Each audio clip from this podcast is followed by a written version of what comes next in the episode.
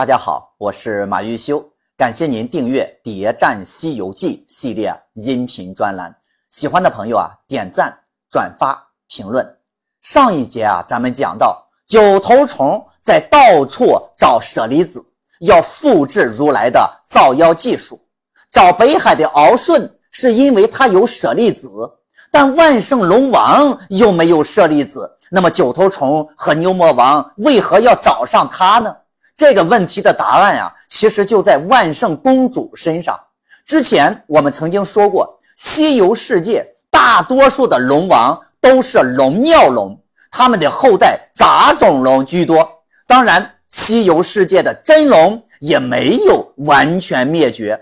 之前死的那个泾河龙王就是一个，但是因为泾河龙王的老婆是龙尿龙。所以生出来的九个龙子也都是杂种龙，和泾河龙王一样，万圣龙王也在搞生龙实验，也是一窝的龙子龙孙。泾河龙王是撞破了脑袋，南墙也没撞倒，但万圣龙王撞倒南墙还看到了曙光。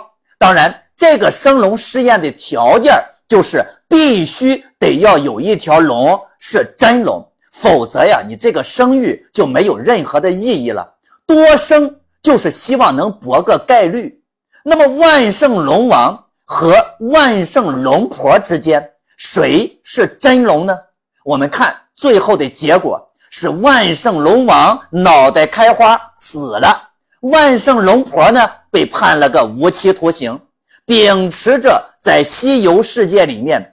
真龙死，龙尿龙活的西游生存法则，我们更愿意相信活下来的万圣龙婆是龙尿龙，死掉的万圣龙王是真龙。好了，那么万圣龙王生的最后一胎就是他的这个宝贝小女儿万圣公主。那么万圣公主既然能嫁给九头虫，至少说明她已经是成年了。那么，从万圣公主出生到万圣公主成年，再到她最后嫁给九头虫，这么长的一段时间，万圣龙王竟然都没有再生育。他以前是卯足了劲儿，可劲儿生，那为何突然间就不生了呢？原因只有一个，就是他生出来了一条龙模龙样的后代。奔霸组合说。万圣公主花容月貌，有二十分人才。万圣公主和北海的那个魔昂一样，都是一个正常的龙二代。正常的龙二代，那肯定是很漂亮的。不过魔昂太子和万圣公主的性质却大相径庭。魔昂是用舍利子定向选择了龙的长相。而万圣公主呢，则是继承了她老爹万圣龙王的真龙血统，所以九头虫入赘万圣家族，娶万圣公主为妻的目的，就是为了和这个真龙血统的万圣公主生孩子。真龙的血统加上九头虫的基因，那么他俩结合的胚胎，大家觉得应该是一个怎么样的怪物呢？当然，如果没有舍利子，生出什么样的怪胎都不足为奇。但是有了舍利子就不一样了，就可以定向选择怪物的长相了。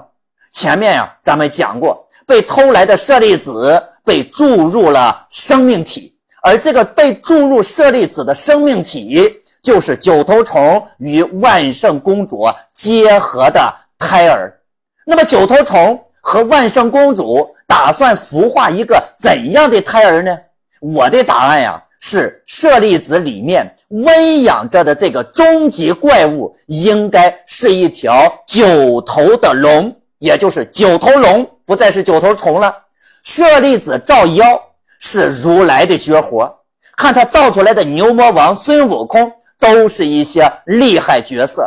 除了这两个，其实啊，如来还造出来了一个厉害角色，大家能猜到他是谁吗？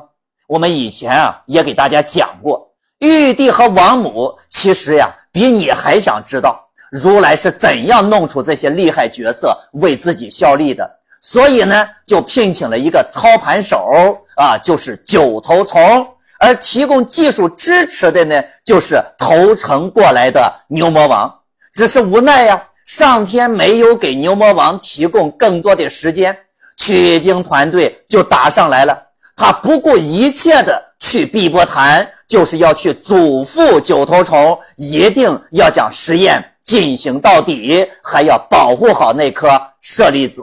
牛魔王本身就是如来的人，所以他知道如来的秘密实在是太多了，如来一定不会放过他的。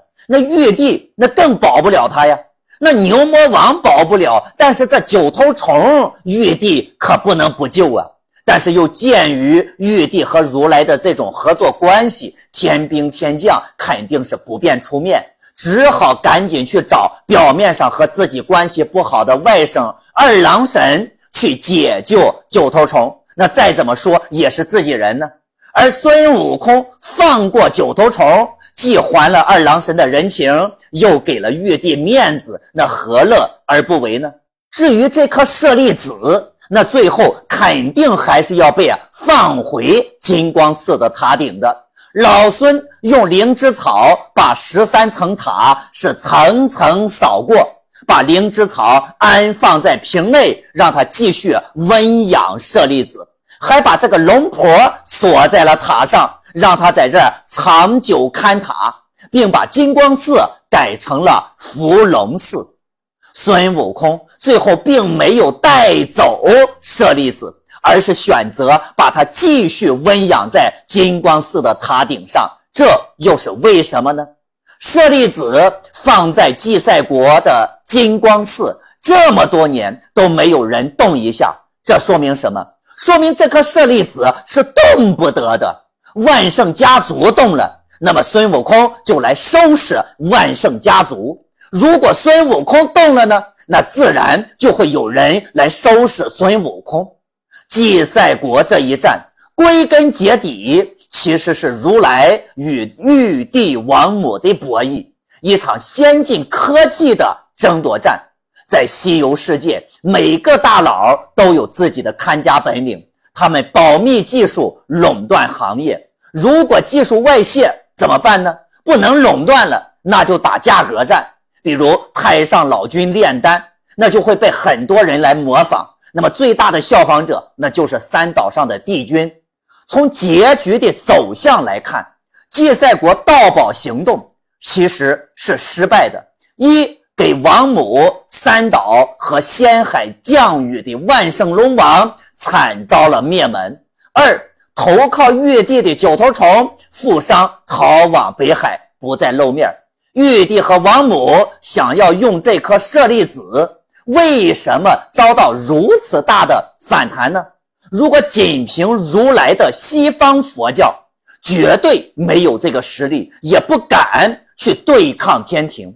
但是如果玉帝和王母动了整个佛教的奶酪，那就不一样了。这颗舍利子涉及的不仅仅是如来的利益，而是牵扯到整个东西方佛教的利益。那为何说是整个东西方佛教呢？要回答这个问题啊，这里就要首先给大家去普及一下西游世界里的佛教格局。一以如来为首的西方佛教，主场在天竺国，是大乘西方佛教；二观音的慈悲教，主场在大唐，是小乘东方佛教；三地藏王的幽冥教，主场也在大唐。是小乘东方佛教，四以文殊、普贤等菩萨为首的割据势力，主场呢分布在南赡部洲，还是小乘东方佛教。不管大家喜不喜欢，承不承认，也不论和传统的佛教差别有多大，西游世界的佛教就是这样，就是这个样子。每个佛教大佬。都独霸一方，东西方佛教从来都没有真正意义上的统一过，尤其是这些割据的菩萨势力，他们去灵山会叫一声如来佛祖，也可以谦卑的自称弟子，但只要他们一出了灵山，该搞分裂的还是搞分裂，该爆如来黑料的照样口无遮拦。现在我们再反过头来看看祭赛国那些藩属国的进贡问题，这些藩属国并非是惧怕祭赛国。的实力才进贡祭赛国的祭赛国王，在他们眼里啊，其实真算不上什么大人物。而舍利子的这个光也没有照到他们国家去，何况祭赛国前有火焰山，后有荆棘岭，但是仍然阻挡不了这些藩属国的步伐和脚步，他们绕路绕远儿也得要到祭赛国来进贡，这到底是为什么呢？因为他们明白，这些进贡的金银珠宝其实不是进贡给祭赛国的，而是真正要进贡的是那些佛教的大佬们。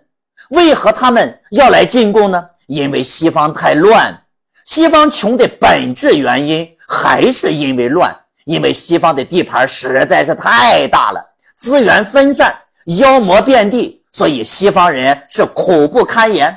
西方很多国家其实是不信佛教的，甚至都在灭佛，所以如来才发起了这一次取经计划。大家想想看，那些来进贡的藩属国，他们其实也不一定信佛，但他们能来进贡，至少说明他们有钱，能年年给得起。那在西方势力这么不好的大的经济环境下，他们是怎么变得有钱了呢？很简单，因为他们给佛教大佬上供了呗，因为他们进贡了呗。正是因为他进贡了，所以佛教反过来帮他们收拾了国内的乱局。这些藩属国其实很多都是原来不信佛的，甚至现在也不信佛。但是他们知道佛教在西方兴盛，那是大势所趋，所以呢，就有很多有先见之明的国家。信不信佛不重要，但重要的是可以主动的来投佛。其实他们不需要真正的信佛，只要投佛就可以了。什么叫投佛呀？哎，就是投资佛呗，就是投资佛教。藩属国在给佛教进贡，也可以理解为是在投资佛教，也可以反过来理解为佛教在收他们的保护费。所以金光寺的舍利子。就是佛教的一个公宣渠道，你们可以来我这儿投佛，我呢保你们繁荣昌盛。舍利子被安放在祭赛国，那是很有讲究的。祭赛国靠近小西天，位于犀牛贺州的中心地带，这个地方是西方的心脏。取经团队熄灭了火焰山，接下来呢，再打通荆棘岭。其实呢，就是在给这些藩属国开路，开路嘛，就相当于建高铁，方便大家年年来上贡、来交钱，对吧？那为什么舍利子不在藩属国就不进贡了呢？因为舍利子才是藩属国到祭赛国来进贡的信号，信号都没了，他们当然就有各种揣测了。难道佛教大佬们大发慈悲，不用俺们交税了？还是说佛教内部有了内讧，撤走了舍利子？那你说我要是进贡，呃，那佛教大佬们还能收着吗？没有舍利子，那是不是被祭赛国国王吞了？啊，等等吧，反正各种的猜想就来了。进贡的信号灯没了，大家都不敢轻举妄动，都担心自己交了智商税。所以三年前的那一次进贡就成了丢失舍利子之后的最后一次进贡。那么祭赛国的国王扮演了一个什么角色呢？他呀就是一个收钱的小哥。那为什么东西方佛教的菩萨们都能沾到这颗舍利子的光呢？而不仅仅是西方犀牛贺州的如来佛教能沾到这个光，整个佛教。为什么都能啊沾到这个上供的贡品的光呢？这就关系到这颗舍利子的来历了。在这儿啊，咱们就不讲了，以后再讲。舍利子，我们刚才说了，是这些藩属国进贡的信号，是个信号灯。它只是放在了西方，但是功劳簿上记载的那可是整个佛教的功劳。正因为如此，金光寺舍利子的意义那就尤为重大了。它是整个佛教整合西方资源，并将资源再瓜分的中枢纽带。如来这次敢和玉帝博弈，就是因为舍利子的背后牵扯到整个佛教大佬们的利益。真是到了正面冲突的时候，这些佛教大佬肯定会高度团结一致对外，这就是如来的底气。如果舍利子放在金光寺没有产生任何利益，那说实话就和个垃圾没啥区别。万圣龙王和九头虫要拿，那就让他拿好了，多一个人造妖怪又能如何呢？一个人造妖怪，说实话掀不起多大的风浪。但是如果让大佬们的口袋没钱了，那这绝对是万万不能接受的。所以，不管是谁想动这颗舍利子，最终都会像万圣龙王一家一样被灭口的结局。舍利子，所以一定会回到金光寺的塔顶之上。取经团队离开祭赛国，下一站就来到了荆棘岭。那么，在这个荆棘岭又藏着怎样的秘密呢？关注我，播放下一节，为您揭秘荆棘岭树妖背后的秘密。